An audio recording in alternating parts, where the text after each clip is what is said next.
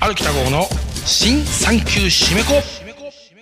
はい、ねえ、よろしくお願いしますということでね、ポッドキャストをね、えー、1回目1回、えー、マンスリー歩きた号 ね、はい、今月もね、よろしくお願いします。いやー、今日ね、これ今、収録してるの10月の7日なんですけども、寒いです。もう朝はね、寒いし、これちょっとね、あの、夜、ライブで走ったんですけどもう、完全にあれですね、秋の、いやいや、もう秋、すっ飛ばして、ちょっと、うん、うん、あの、冬、顔出してるみたいな感じですね。はい。季節ね。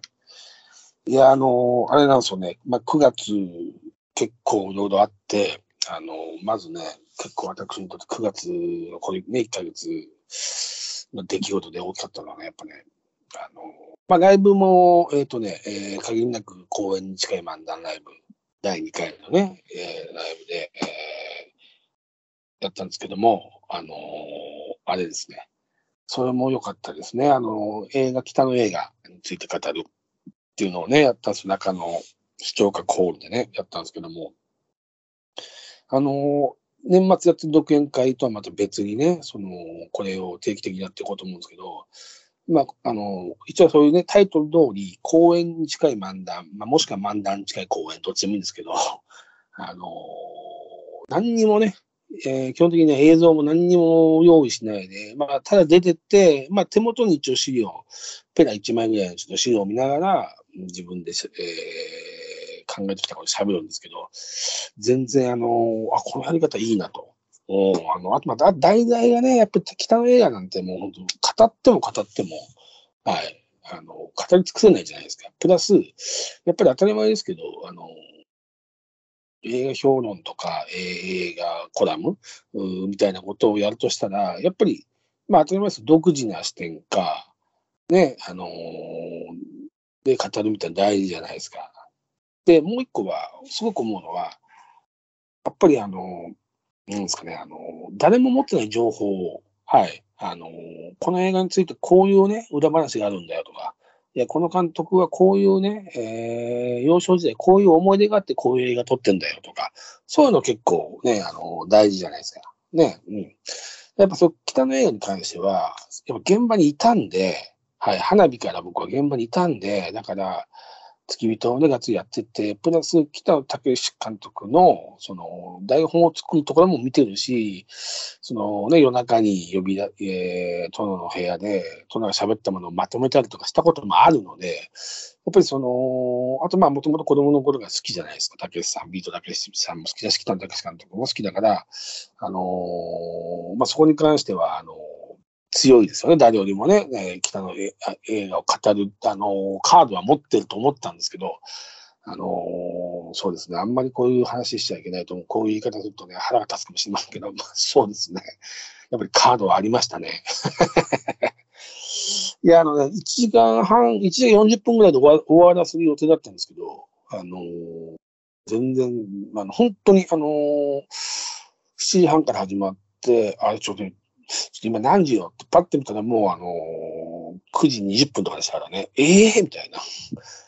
うん、あだからまあ、またこう第2弾やりますけど、えーあのーやっぱり題材さえ間違えなければ、あの強い情報ね、えー誰も知り得なかった強い情報を持ってない強い情報を軸に、プラス、あの、やっぱりね、別にあの、笑いがあってもね、公演といえども、あの、ね、あの、笑いがあってもいいわけですから、ね、あの、プラス、えそれにまつわる、えー面白いエピソードも、えーご用意してね、やろうかなと思っております。はい。で、1月来年ね、あの、12月に独演会があるので、今年は、あの、今年が毎年だってね、独演会があるので、来年の1月にやります。多分、あの、北の映画編パート2か北の映画編の、えー北野武役者編とかね、うん、まあ、邦画、えー、角川映画編とかでもいいですけどね。はい。あの、まあ、あの、あと、まあ、準備期間があるのでね、それで、あのまあ、その、まあ、2時間のおしゃべりの、まあ、簡単に言えばね、公演だろうとなんだろうと、2時間面白くなきゃ意味がないわけですから、ね、その、2時間のショーですからね、ショーというかね、あの、そういうものですから、だからそこはね、あの、ちょっと、あの、こうやりますということで、それがまず1個ね、その9月にやっったライブが良かったな。自分の中2回目だったんですけど、1回目よりも、うん、あの、もちろん全然まだまだ至らないところもあるし、うん、あの、結局だからね、用意したね、話、話というかね、あの、ネタね、ネタって言い方しますけど、あえて用意したエピソードでネタは、まあ、に、何個だろうやっぱ30個ぐらい用意してるんですけど、やっぱね、終わってね、聞き、聞き、録音したものを聞き直すと、あのね、やっぱね、半分も喋ってないですもんね。まあ、抜けてるんですよね。だからね、あのー、もったいないなって、そこは、あの、はい。絶対この喋ろうって30用意して、やっぱ14個ぐらいしか喋ってないから、はい。あのー、そこはやっぱちゃんとね、時間配分を交えてね、えー、喋れるように頑張ります。はい。まだまだね、まだまだですけどもね。はい。やっぱり、ね、仕込みというかね、ネタはね、とにかくね、たくさん仕込んで、あのー、本当そうなんですよね。これはもう浅草キットの僕らの先輩の浅草キットの教えです。ネタはたくさん仕込んで、うん、30用意して10披露するぐらいちょうどいいんだよ。みたいな。うん。はい。あの、それぐらいのかあの思いでややれば、あの、さんも満足するものが提出、あのね、見せられるんじゃないのかなとは思う、キットからの教えでね、思ってたんですけど、本当そうですね。まあ、それは毎回ネタは、あの、年末の独演会もそうです。いつも用意して、やっぱり30くらい用意用意して、やっぱり12、3個しかなんだよ、これも抜ける、なんだ、これ、これも一番話したかったのにみたいなのもやっぱありますね。はい。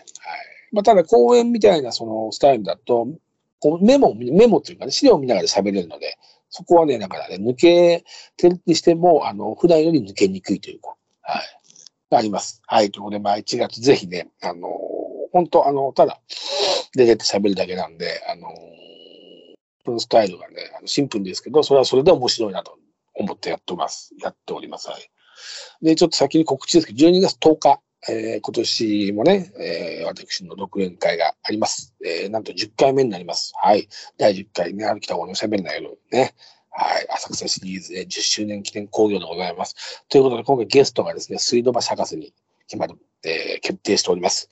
はい。ね、もう早々とオファーしてね、あ全然いいよ、みたいになって、で、博士今ね、精力的にね、えー、お仕事されてますから、はい。まあね、博士と話すことは僕はもう難しい話一切抜きで、まあ、博士邸居候、僕は都合ね、鶴橋博士の家にね、3年ほど居候してるんですよ、都合ね。最初2年、えー、95年から97年ぐらいまで居候して、1回出て、で、また2000、2000、2000、2000年の頭ぐらいかな、2002、3年ぐらいからかな、うん、あのー、1年間博士が結婚して、新婚時代の水道橋博士邸にまた1年間居候してるんですよ。唯一の、あの、博士って歴代ね、居候ね、3人いたのかな。偽大衆さんという人と、その後がお宮の松。で、俺が歩きた方が3代目なのね。博士で居候芸人は、後輩はね。えー、初めての、えー、まさかの、えー、出戻り。出戻り候ですから。はい。まあ、バカバカしい話ね。あのー、まあ、特に独身時代の博士とのね、あの、本当にデタラメな日々ね、夜な夜なね、はい、あの、ね、スケベなことを求めてね、あの、夜、あの高円寺やね、あの辺を吉祥寺やなんだを徘徊したね、えー、楽しくて明るく、本当バカな時代の話をね、したいと思います。はい。ね。あの、博士劇ね、えー、そう、なんかね、だから、あの、本当ね、俺もそう、僕ももちろんそうですけど、やっぱ、いや、博士元気だったなっていうのと、まあ、まあ、本当にあの、スケベだったなっていうのが思いますね。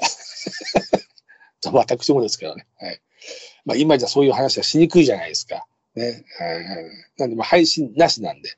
はい。配信なし。はい。ゆえにリミッターもなし。はい。ということでね、これ絶対来た方がいいですよ。はい。あのー、ほんとね、あのー、そんなことやってたんですか？みたいな話ばっかりですよ、本当にね。もちろんそれは笑えるね、笑えるものですから、あの、ぜひね、あの、来てください。12月10日でございます。はい。ね、10周年なんでね、いろいろね、他にもね、ちょっとね、なんで、で、オープニング、毎回オープニングアクトをつか、まあ、前説って言い方になっちゃいます。まあ、オープニングアクトって言い方は僕はしてるんですけど、まあ、今年もユン・バンドちゃんに漫談をね、披露してもらおうかなと。はい。ということで、ゲスト水道橋博士で、えー、12月10日、浅草東洋館でございます。はい。ね、チケットがですね、まだね、ちょうどこのね、放送のね、4、5日後にね、発表になります。来週発表になります。チケットがね、発表とごめんなさい、発売になります。はい。ね、ぜひぜひぜひね。はい。あのー、はい。恥ずかしくないものを頑張って提示しますね。恥かきたくないですからね。はい。気合入れてね、やります。はい。まあでもね、10回もね、続けね、東洋館ね、えー、船本フランス座、たけしさんが修行したフランス座ね、10回もやれるなんてね、本当嬉しいですよ。殿の、だからね、俺、弟子で、え元フランス座で独演会やったやつはもういなかったから、そこがまず一個自分の中でテーマとしてあって、でやっぱり、ああ、東洋館ね、東洋館って言ったら広いんですよ、何気に僕にとってはね。220人ぐらい入りますから、いや、東洋館でスカスカだったら嫌だな、なんて思いながらやって、1年目が60人ぐらいお客さんが、で、2年目いきなり立ち見が出たんですよね。はい。すごい嬉しかったですね。だからその自分の中で、うん、ポッドキャストを始めたのかな。その効果がちょっとあって、お客さんが来ていただいてね、まあ、まぐれもあると思うんですけど、本当にね、東洋館ね、殿が修行した元フランス座で2時間漫談ライブをやり、立ち見を、えー、出た中でやれたっていうのは、本当にね、あの、いやいやいや、も夢のような、はい、時間でしたね。はい。その後もね、毎年来てる人もいるし、毎年このライブのために、どこだっけな、すげえ遠くから来て、広島から来てる人とか、はい、いますよ。はい。あの、本当ね、この間宮崎から来た人もいたし、そう。なんで、あの、またね、皆さんこれ聞いてる人ね、あの、僕一応、 Voicy 今毎日やってますけど、 Voicy はいまいち聞いてなくて、ポッドキャストのサンキューシメコは聞いてますっていう人まだいいいらっしゃるので、12月10日、ね、皆さんね、もう頼みますよと。ね、浅草でね。まあ3時ぐらいの朝、まあ4時ぐらいに、3時ぐらいの浅草来てね、ホッピー通りで飲んでさ、ね、で、まあ、僕のライブ来て、でね、まあ、ライブ中は寝てさ、バカ、おい、みたいなね。この、あの、落とし方多分何回もやってると思います。まあいいんですけど。まあそうですね、告知があって、あと、まあ、また、まだ、ちょっとごめんなさいね、告知ばっかで、10月の18日水曜日、うん、えー、東京どんぐりボーイズ、えー、トークライブ6回目やります。はい。ここもなんとね、ゲスト、スピードバシ博士。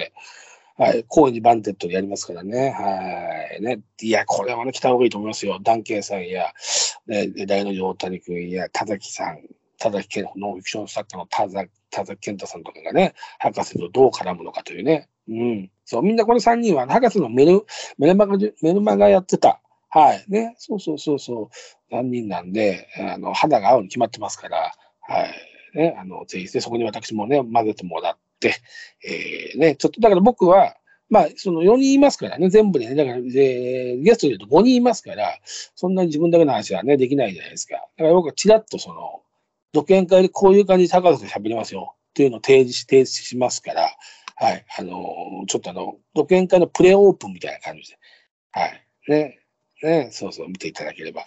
はい。で、チケットね、まだね、えー、配信ももちろんありますけど、生観覧席がね、まだちょっと残ってたかな、ちょびっと。だから、急いで、はい、あのー、高円寺パンディット、東京どんぐりボーイズで検索すれば、はい、出てきますから。はい。えー、そうですね、ありがとうございます。あと、ごめんなさいね、告知ばっかり、本当に、11月の12 11日、えー、11日、水曜日、えー、安藤道場一問会っていうね、東京の芸人で漫談だけ、漫談強い芸人を集めた、なんか、ライブがあるんですけど、過去に、えー、去年一回出させてもらったんだけど、えー、11月、ごめんなさい、10月の11日もね、これ私出る、えー、出ることになりました。はい。えー、阿佐ヶ谷で、えー、7時から。はい、これもね、安藤、安藤道場一問会で検索していただければね。はい。これもね、チケットまだ余ってるそうですよ。はい。ごめんなさいね。もう最後にね、11月7日かな。うん、ごめんなさい。11月の3日か。はい、ごめんなさい。11月の3日金曜日。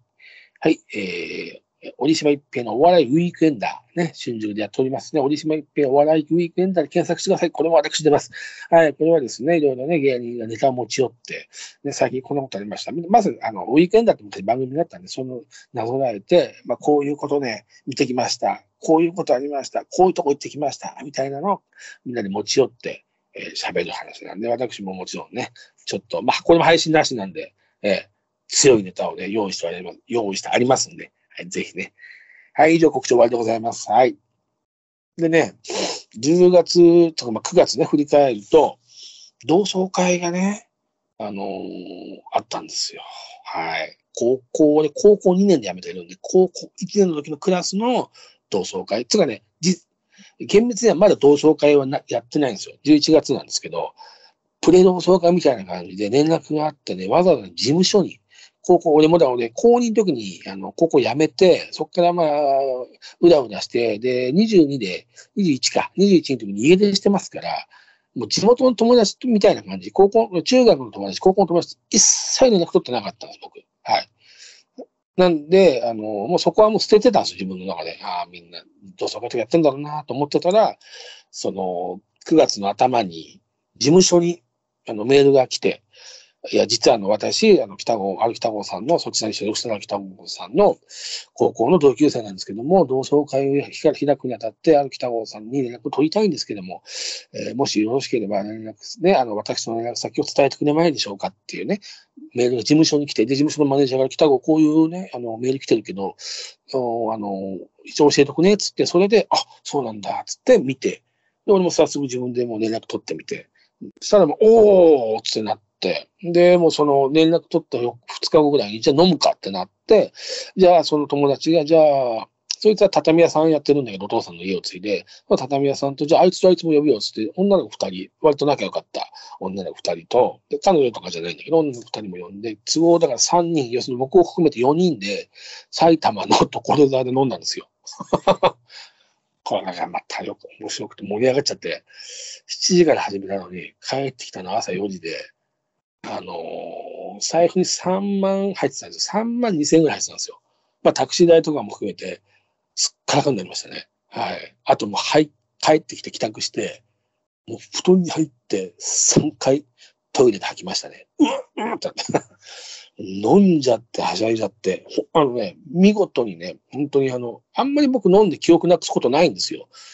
過去ね、あのー、もうなくして、はしゃぎすぎて、殿のロールスロイスファントムにすっぱだかで乗り込んで、えー、あの、殿乗ってくださいって、俺が先に乗って、行きましょう、殿なんてやって、次の日先輩にこっぴどく叱られたって夜があったんですけど、それぐらいなんです。本当それも記憶ないです、僕、本当この日もね、この同窓会、プレ同窓会の日もね、あのね、あの最後ね、なんか LINE を交換してるんですよ。その一人のね、その同級生と11時50分、見たらね、11時50分後、夜の11時23時50分頃に LINE 交換してるんですよ。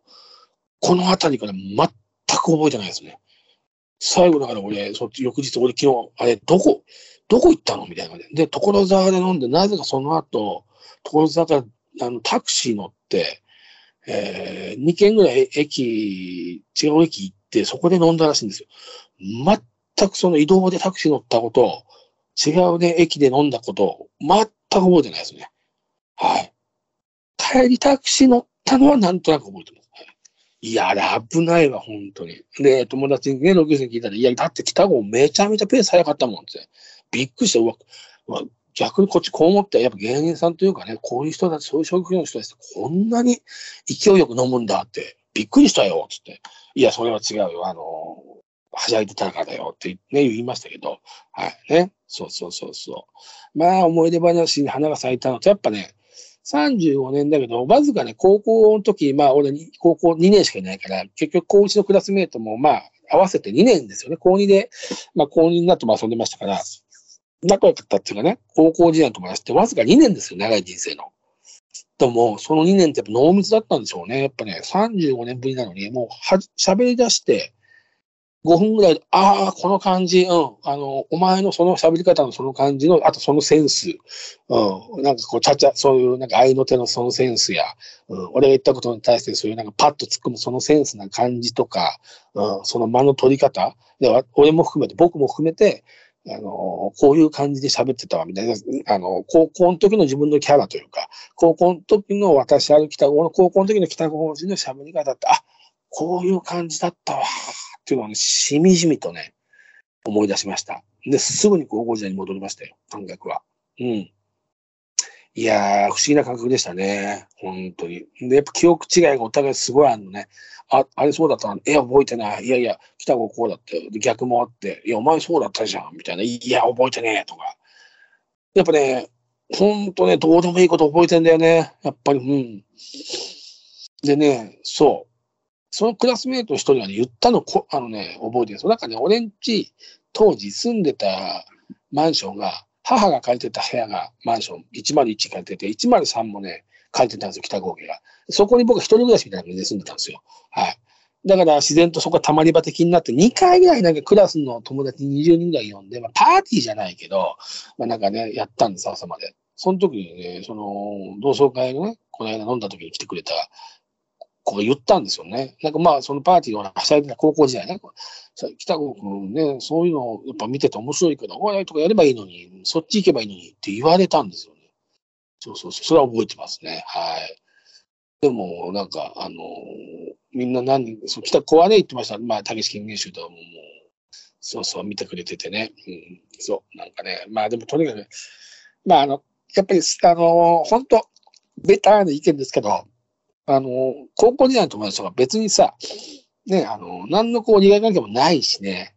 あだから楽、やっぱね、もう、そこはね、楽しく喋れるの当然なんだなと思いましたね。うん。何の忖度もないし、ね、NG 項目もないし、基本的に。ね、そうそうそう。思いましたよ。うん。だからやっぱり、そうですね。あのー、だから同窓会って映画とかのテーマになりやすいじゃない？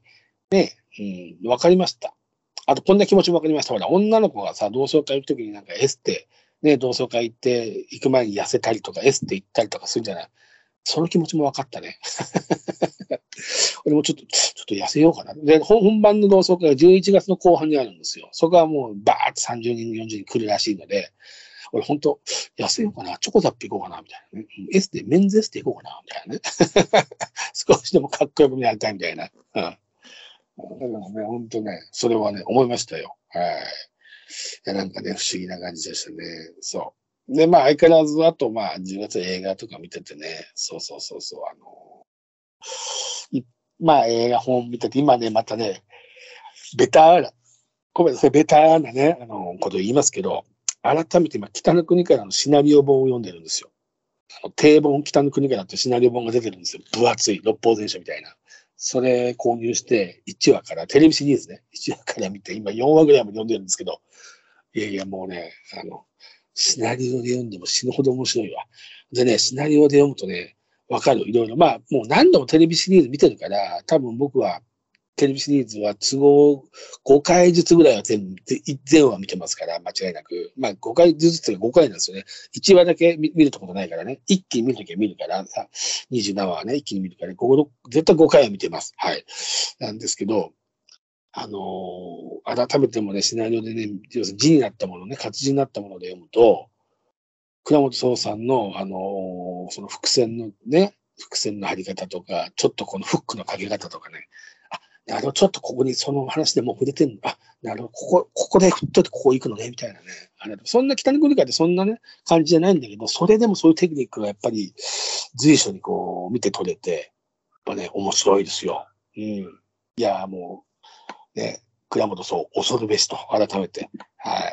面白いですね。はい。そう。あと、まあ、相変わらずネットリックのドキュメントや、ね、いっぱい見てて、えー、セイント・オブ・セカンド・チャンスかな？あの、ベック家の流儀ってやつがね、すっげえ面白かったですよ。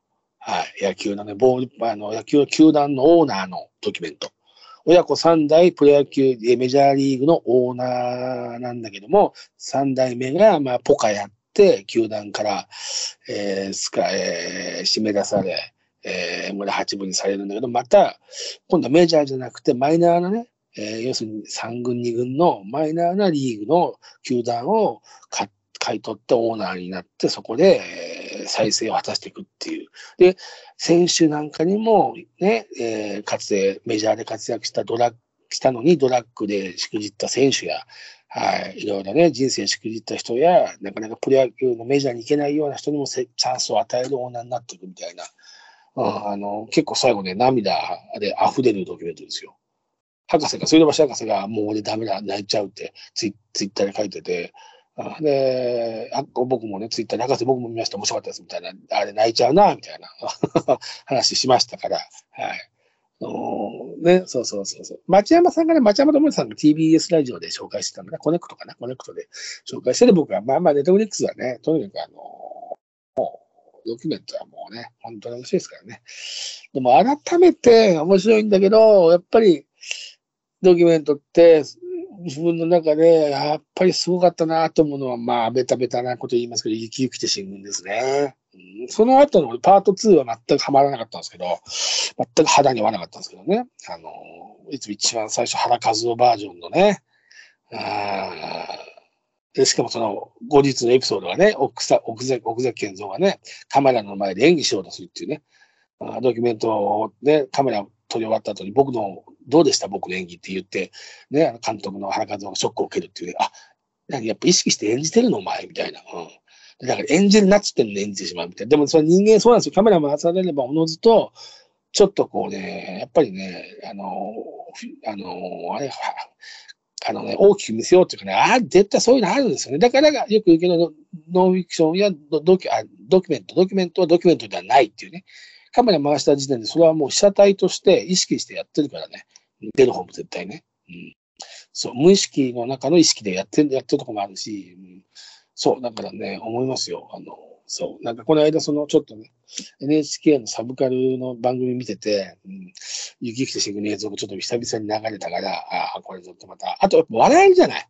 うん、あの、本当に失礼、不謹慎なこと言ってるかもしれないけど、やっぱテーマは重いんだけど、ね、ああいう天皇制みたいなところでやってますからね。でも、随所に笑い、まあでもね、映画館はすごいね、笑いが起きたって聞きましたよ。みんな俺は映画館で見てないんですけど、映画館で見た人は、映画館っていうか、あの、僕の周りの人は、あの、やっぱ最初はそういうノリでしたよね。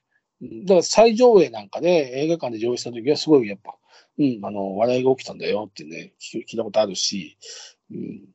まあ、あとやっぱ人間ですね。人間マンパワー。人間を描く、ね、あのーやっぱり、うん、力の強いね、ああいうね、うん、まあ、言葉、あえて言います。狂った人を題材にしているわけですから、あーで、あの背景ですからね、それは面白くならないわけがないというか、まあでもそこはやっぱり、ね、監督の腕ですからね、うん、ただ回せばいいってもんじゃないから、うん、原和夫監督のね、そうそうそうそうそうそう。今ほら、福田村事件だっけね、すごいなんか盛り上がってるじゃないですか、ずっと、あのね、ドキュメントを撮ってたか、森、森達、え森達也がどうだっけな、エースとかね、あのーそう、ね、ノンフィクションを撮ってた、ドキュメント、ノンフィクションでドキュメントを撮ってた監督の劇映画が、で、水道橋博士が出てる。なんか水道橋博士の演技がすごくいいという噂になってますよ。はい。私、あの、博士の演技ウォッチャーですから、ちょっとこれ、そんな、まだ行ってないのに、これはまだ行かなきゃなと。はい。まあ、そうですね。相変わらずね、鳥陸三昧でマスクガール見たりとか、うん、乾燥したりとか、そんなことやってますよ。はい。まあ、映画はね、9月は、ね、少なかった映画館ね、2回ぐらい、3、3巻ぐらいしか行ってないかな。その分なんかね、さ、あの、やっぱ読書の秋だけど涼しくなってきて、やっぱね、本、本いい、やっぱね、改めてね、本いいなぁなんて思ってね、本買ってね、いっぱいね、えー、図書館で借りたりとかしながらして、えー、ね、過ごしました。はい。あと、竹支配。ビート竹支配来年の、2月ぐらいに、まだ日程出てませんけど、竹支配に地上戦車、通過者が決まりましたんで、ビート竹支配でチェックすればネットで見れます。はい、私ね、総合アドバイザーやっております。はい、生意気にも。はい、ね、えーもう5年目です。はい、5年間台東区のね、あれは台東区のイベントなんで、台東区の区役所の人たちと会議を重ね、はい、あのー、やってるイベントでございます。はい、ね。とのも全然、あのー本当楽しみ、毎年楽しみにしていただいててね。はい。去年の、今年か、今年の第5回の竹内は、まあ盛り上がりましたからね。レベル、レベルあの、本当にあの、レベル高い、とてもいい大会だったなとね、本当手前味噌ですけども思いました。はい。なんで今年もね、絶対そのね、えー、レベルを超えていくものをね、はい。もうでもここはね、演者さんにかかってるんですよね。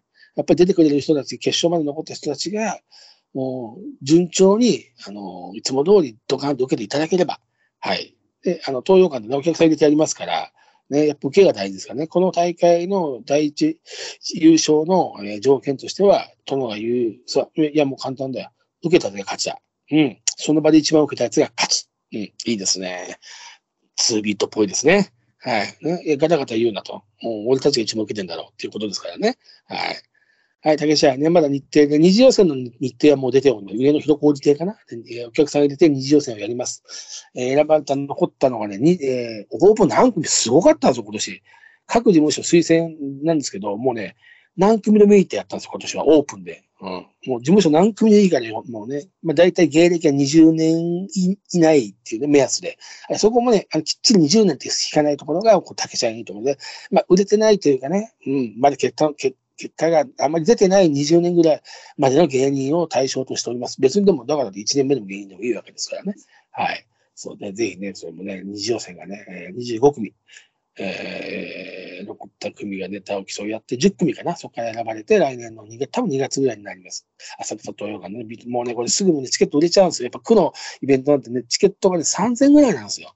それは3000でビートたけしさんをね、生の見てて、しかもね、たけしさんが使用したあのフランスのねたけしさんの、ね、生たけしを見てたら、3000なんてへでもないですよね。はい。そう、そこもね、ぜひお願いします。はい。まあね、えー、この1ヶ月1回の形式になってね、まだ3回目ぐらいなんだけども、ね、ちょっとね、今回時間がね、アップするのね、本当はね、10月に入ったらすぐにアップしなきゃいけなかったんですけど、ちょっと私もね、珍しくバタバタしておりまして、そしたら、ツイッターで、北郷さん、3 9四5アップしてよっていうのがあったから、ああと思って、もう慌てて、はい、やりましたね。えー、まあね、聞いて、聞いていただける、これも聞いて、 Voicy も聞いてる方もね、いらっしゃいますからね、嬉しいです。で相変わらず Voicy 朝6時に更新、毎日しております。はい、映画の話、月曜日は映画の話、火曜日は小説、水曜日はドラマ、木曜日は地上波のテレビ、金曜日は思い出時代、修行時代の思い出、の話で、金土、ごめんなさい、土日は雑談フリーということで、え毎回テーマを決めて、 Voicy で朝6時更新で10分ほど喋っております。ここもですね、ぜひお願いいたします。はいね。まだフォロワーね、170ぐらいしかなくて、だって Voicy 自体がそんなにね、まだこう浸透してない感じがあるじゃないですか。なんでね、はい、あの、全然まだまだ体たらくなね、えー、少ない人数相手にやっておりますけども。はい。まあね、もうね、コロナでよくわかりましたね。もちろんたくさん来てくれるのも嬉しいんですけど、やっぱりそれ、まあ、それも最高なんですけど、やっぱり第一条件は濃い客、濃いファン、ね。そういうものを満足させる、楽しみにね、濃いファンが満足して待ってくれるようなものを、毎日朝6時で待ち遠しく待ってくれるものを提供しなきゃいけないんだなと、つくづく思いました。まあね、やっぱりあの、ギリギリ朝5時半に起きて録音したりとかしてるので、至らないとこもありますけど、はい。まあ、それも含めて、私の Voicy なんで、はい。ぜひね、えー、毎朝6時更新、えー、歩きた号の、えー、好きにならずにいられない、毎朝カルチャーっていうタイトルでやっております。はい。まあ、9月はそんな感じだったかな。はい。ね、引き継ぎ10月、えー、ね、ライブトーク、ライブ等ありますので、ぜひね、はい。まあ、そうね。まあ、ということで、今月はこの辺りでお別れでしょうかということで、また来月。